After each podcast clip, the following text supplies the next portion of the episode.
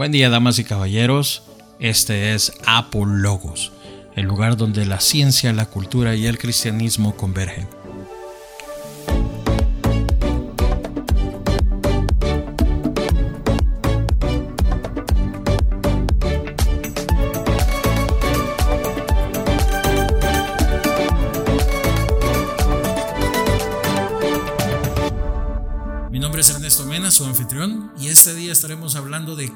Es la fe.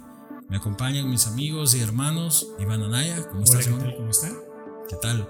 Y mi hermano Ricardo Narváez, ¿qué tal Ricardo? Hola. Bueno hermanos, entramos en materia. ¿Qué es la fe? ¿Hay una versión popular de fe? ¿De la definición de fe?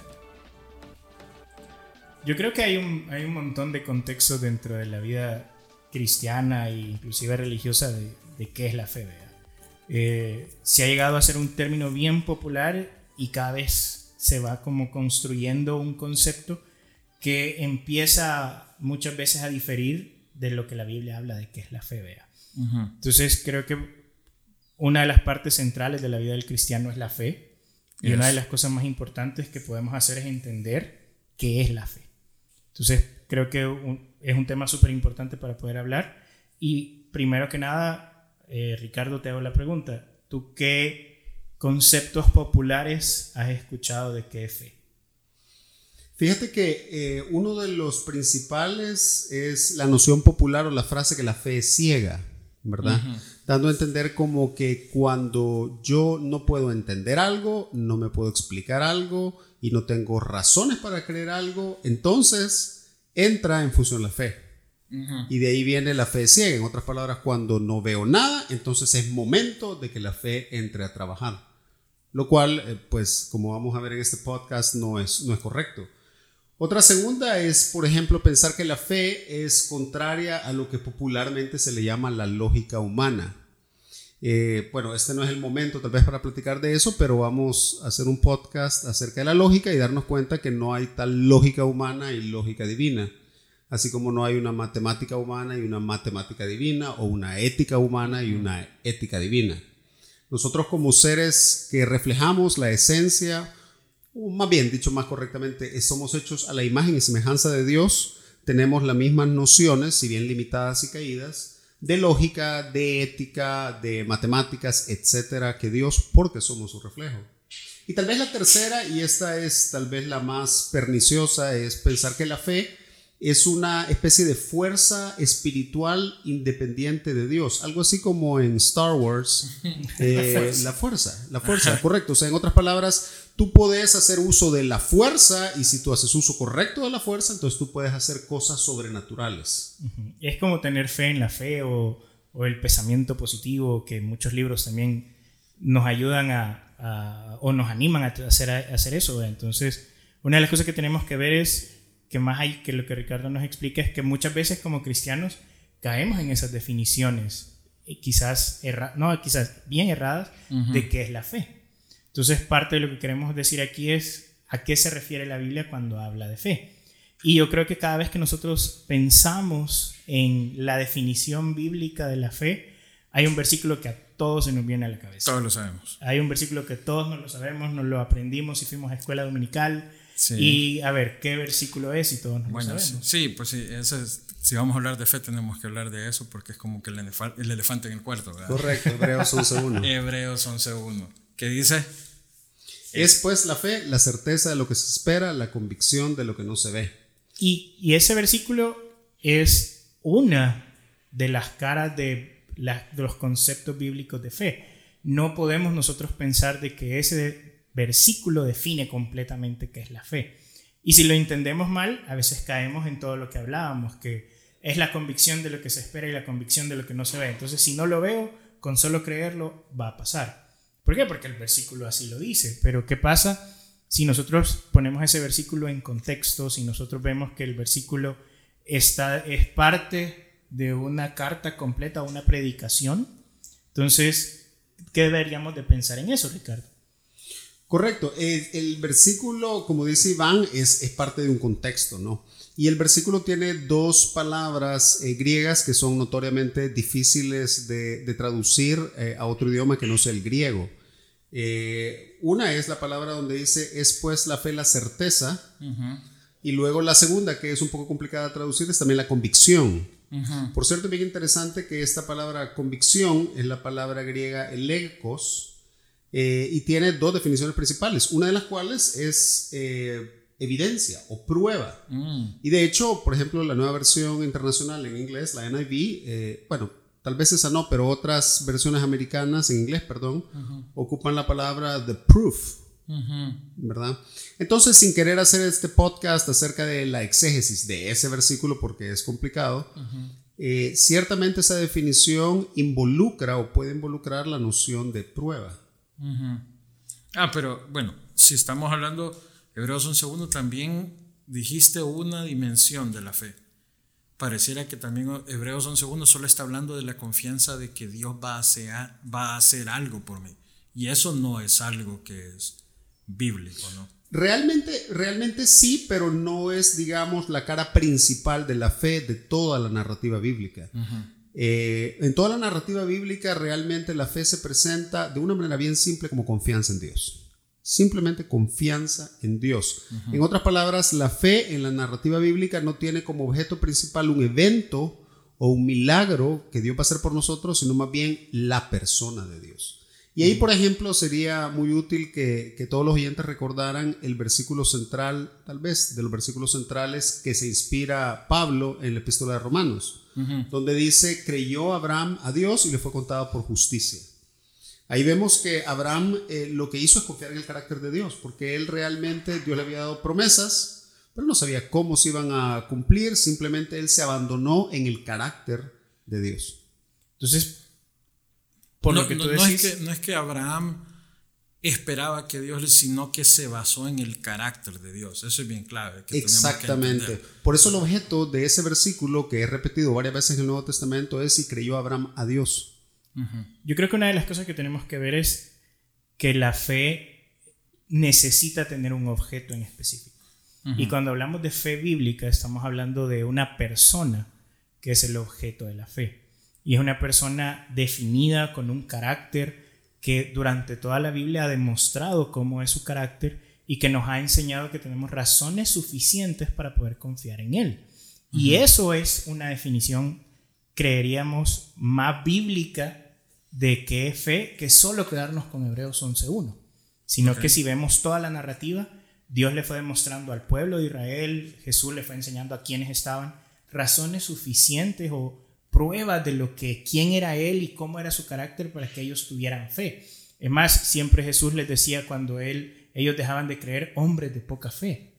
Era como hombres de poca confianza que no me han visto que he hecho esto, que no me han visto que he hecho lo otro. Pero siempre el objeto era él. siempre el objeto era él. Entonces la Biblia se basa en un objeto, en una persona. es, es, la persona que es Cristo en el Nuevo Testamento y Dios en el eh, que es el que siempre Cristo dentro de la Trinidad eh, es, es, en el Antiguo Testamento. Es el carácter de Dios. ¿Quién es Dios? También, este, bueno, vamos acercando un poquito más a una definición integral de fe basada en toda la Biblia, ¿no? Pero eh, al principio mencionaste algo que también era contrario a la lógica, que no era eso, eso no es la fe. Tampoco estamos diciendo, por supuesto, cuando aquí me voy a referir un poco a, los versículos que hablan de, de, que de los tales es el reino de Dios cuando se, del reino de Dios cuando se refiere a los niños, no está hablando de, de ignorancia o ingenuidad la característica de los niños, sino que está hablando de humildad. Correcto, correcto. Esos dos pasajes que están en Mateo 18 y 19 son comúnmente sacados de contexto. Por ejemplo, en el pasaje de Mateo 18, el contexto es una discusión entre los discípulos de quién iba a ser el mayor. Entonces, el tema central del pasaje es básicamente el orgullo. Y Cristo dice de que el que no se humilla y se hace como un niño. Entonces, Cristo está apuntando específicamente a la cualidad de la humildad en un niño. ¿De acuerdo? No, uno no debe saltar a decir que por tanto tenemos que ser, por ejemplo, caprichosos o ingenuos o que debemos, o que de alguna manera el cristianismo eleva la ignorancia como una virtud. Y luego el siguiente pasaje es un pasaje en que los discípulos no impiden que los niños se acerquen a Cristo y él les dice, dejad a los niños venir a mí. ¿Cuál habrá sido la actitud de los discípulos? ¿Por qué no querían que los niños se acercaran? Probablemente era porque pensaban que los niños eran insignificantes y que el maestro tenía otras cosas que hacer. Entonces, nuevamente parece ser que el tema central es el orgullo y el pensar que algunas personas valen más que otras. Yo creo que también una de las cosas importantes es, y creería yo que debería de ser algo que tenemos que empezar a pensar cada vez que vamos leyendo la Biblia, es que todo está dentro de un contexto. No podemos sacar los versículos de contexto. Hay una frase que es bien pegadiza, pero no hay pretexto para sacar el texto del contexto. Entonces, y eso es algo que nosotros tenemos que ver que es bien real. Que nosotros tenemos que saber de que para poder entender eh, un concepto sistemático de la Biblia, y la Biblia, la Biblia no es un libro teológico donde en realidad vamos a sacar de un solo versículo una verdad, sino que tenemos que empezar a construir una verdad bíblica de todo lo que habla la Biblia sobre el tema. Entonces, y la fe es un tema que va recurrente, la fe con el concepto de confianza es un tema que de verdad va desde Génesis hasta Apocalipsis. Ok, bueno, ¿qué les parece si empezamos a construir? Bueno, empezamos ya a construir una definición más integral de fe. Fe pensaría, y de hecho esta es una definición bastante aceptada, digamos, en círculos de teología sistemática, que fe es confianza, como dije anteriormente, confianza en Dios. Y si uno amplía un poquito más la definición, fe sería confianza en aquello, en este caso Dios, de lo cual tenemos buenas razones para saber que es verdad. Se dan cuenta que esta definición, digamos, involucra tres cosas bien importantes. Primero es la idea que es confianza y, confianza es, quiere decir que yo puedo apoyarme en algo porque es, es algo que no me va a fallar. ¿De acuerdo? Y yo sé que muchos de nosotros hemos tenido experiencias en que uno esperaba que las cosas iban a salir de una manera y salen de otra manera. Lo que ha fallado ahí tal vez no es, la, no es el corazón de la fe bíblica, sino es cuando nosotros creíamos que cierto evento iba a pasar. Pero si uno deposita su fe en el carácter de Dios, ese definitivamente, ese tipo de fe nunca nos va a fallar. La segunda cosa es razones, que introduce esta definición. Entonces, confianza, la segunda es razones, y la tercera es verdad, que tenemos buenas razones para creer que es verdad. Ahora, esto quiere decir, y, creo que este es el punto donde se vuelve disonante para alguien más tradicional, ¿sí? No quiere decir esto que le vamos a estar pidiendo a Dios un montón de, de prueba, bueno, si no me das pruebas, yo no, yo no voy a creer en ti. No puedo tener fe si no tengo pruebas de ti. Incluso gente que ha pasado una vida no muy alegre, ¿verdad? Sabemos que este mundo no es para todo el mundo, es... es, hay, cosas malas que pasan. hay cosas malas que pasan, ¿no? A todos, a todos. Pero no quiere decir que le vamos a estar pidiendo razones a Dios para todo. Creería yo que Dios también ya dio sus razones, ¿no? Yo creería que una de las cosas que tenemos que saber es que y, también creo que ya lo hemos mencionado en, otro podcast, es que las circunstancias no tienen que, cambiar nuestra confianza en Dios. Las circunstancias en realidad son cambiantes, a veces están bien, a veces están mal, pero algo que se mantiene durante toda la narrativa bíblica es el carácter de Dios.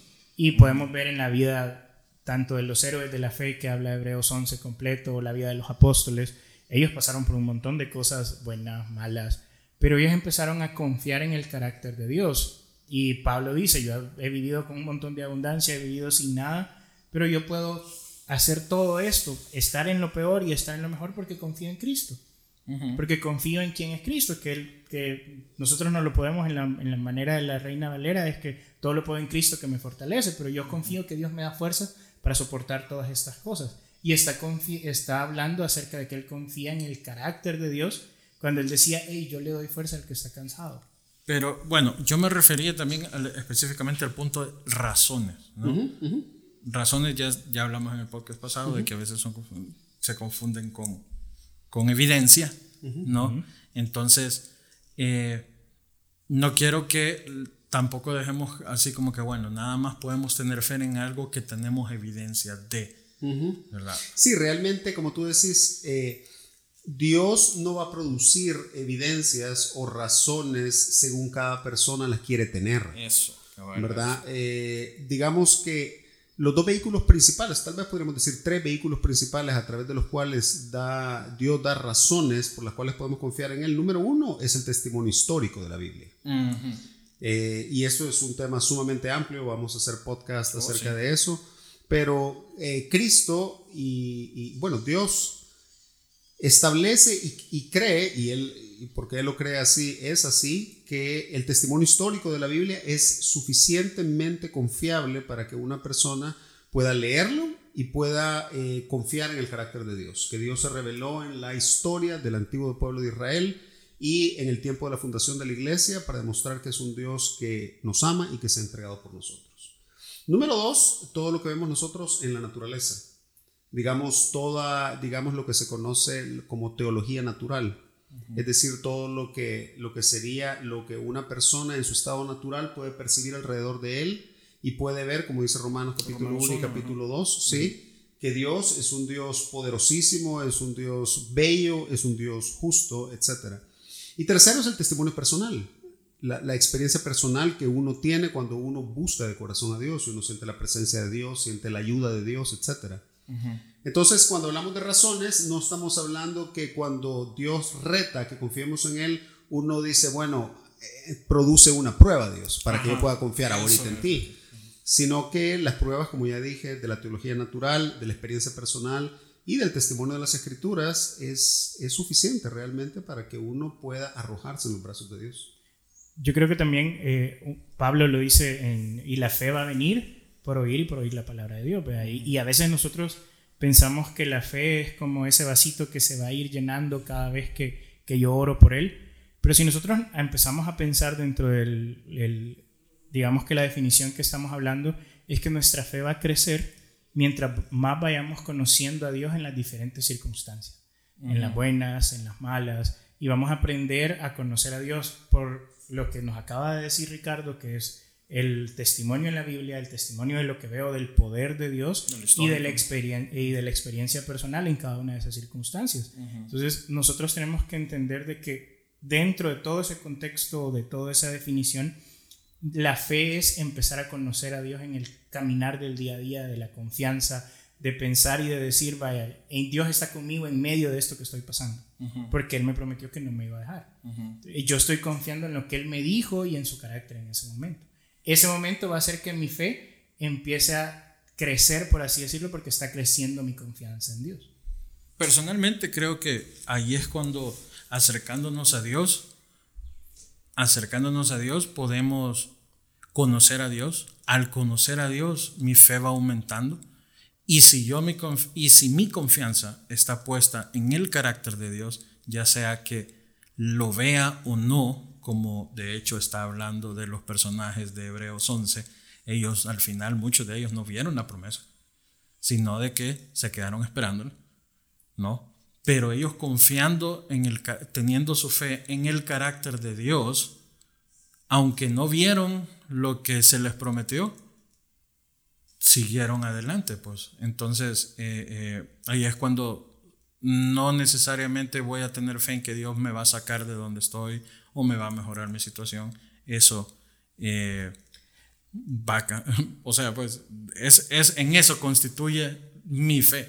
Yo creo que a veces nos podemos equivocar porque muchas veces la Biblia sí habla que Dios tiene el deseo de bendecir a su pueblo, que él, Dios tiene el deseo de bendecir a, a, cada uno de los que confían en Él, pero nosotros a veces ponemos la fe en la bendición, en decir como, vaya, si Dios me está bendiciendo, eh, si Dios me está bendiciendo es porque mi fe está en el lugar correcto, o, si las cosas me están yendo mal, mi fe está en el lugar incorrecto. Y ahí es donde nosotros quizás ponemos la fe en la circunstancia o a veces en la misma fe, ¿vea? que es, es lo que hablamos al principio, que son de esas definiciones que tenemos que ir dejando de lado para empezar a tener una fe bíblica, empezar a tener una fe en, el, en una confianza en quién es Dios y su carácter. Eh, Ricardo, mencionaste la palabra razones. ¿Querés ahondar un poquito más en ese tema? Claro, en la definición que di anteriormente dijimos que la mejor definición que captura todo el significado bíblico sería que fe es confianza, en este caso en Dios específicamente, porque tenemos buenas razones para creer que es confiable o que es verdad. Entonces ahí hay tres palabras operativas sumamente importantes. La primera es confianza y ya hablamos bastante de esto. Eh, la segunda es razones, es decir, evidencias, que es lo que hablamos eh, la sesión pasada. Y no solamente evidencias en el, en el sentido arqueológico o en el sentido testimonial, sino también entran aquí todas las razones para creer en Dios. Por ejemplo, el testimonio de las escrituras. Y la tercera palabra operativa es verdad. Es decir, de que la confianza tiene que ser eh, fundamentada y cimentada en algo que es verdad. En otras palabras, cuando uno ve esta definición, que ya es una definición, digamos, más sistemática de lo que revelan las escrituras, nos damos cuenta que la fe no es creer disparates, no es creer cosas sin absolutamente ninguna evidencia, no es creer cosas contrarias a la lógica, eh, como ya dijimos, humana y divina. Es decir, no es creer cosas cuando nuestras facultades mentales no están funcionando bien, porque esa es una patología. Así es que eh, creo que nuestros oyentes harían muy bien en recordar que esta es una robusta y bíblica definición de fe, y la voy a repetir para que nos quede a todos grabada. Fe es confianza en aquello que tenemos buenas razones para creer que es verdad. Hemos llegado al final de este episodio, pero los esperamos en el próximo, en el que estaremos hablando de la fe y la razón. Esto fue Apo Logos, el lugar donde la ciencia, la cultura y el cristianismo convergen.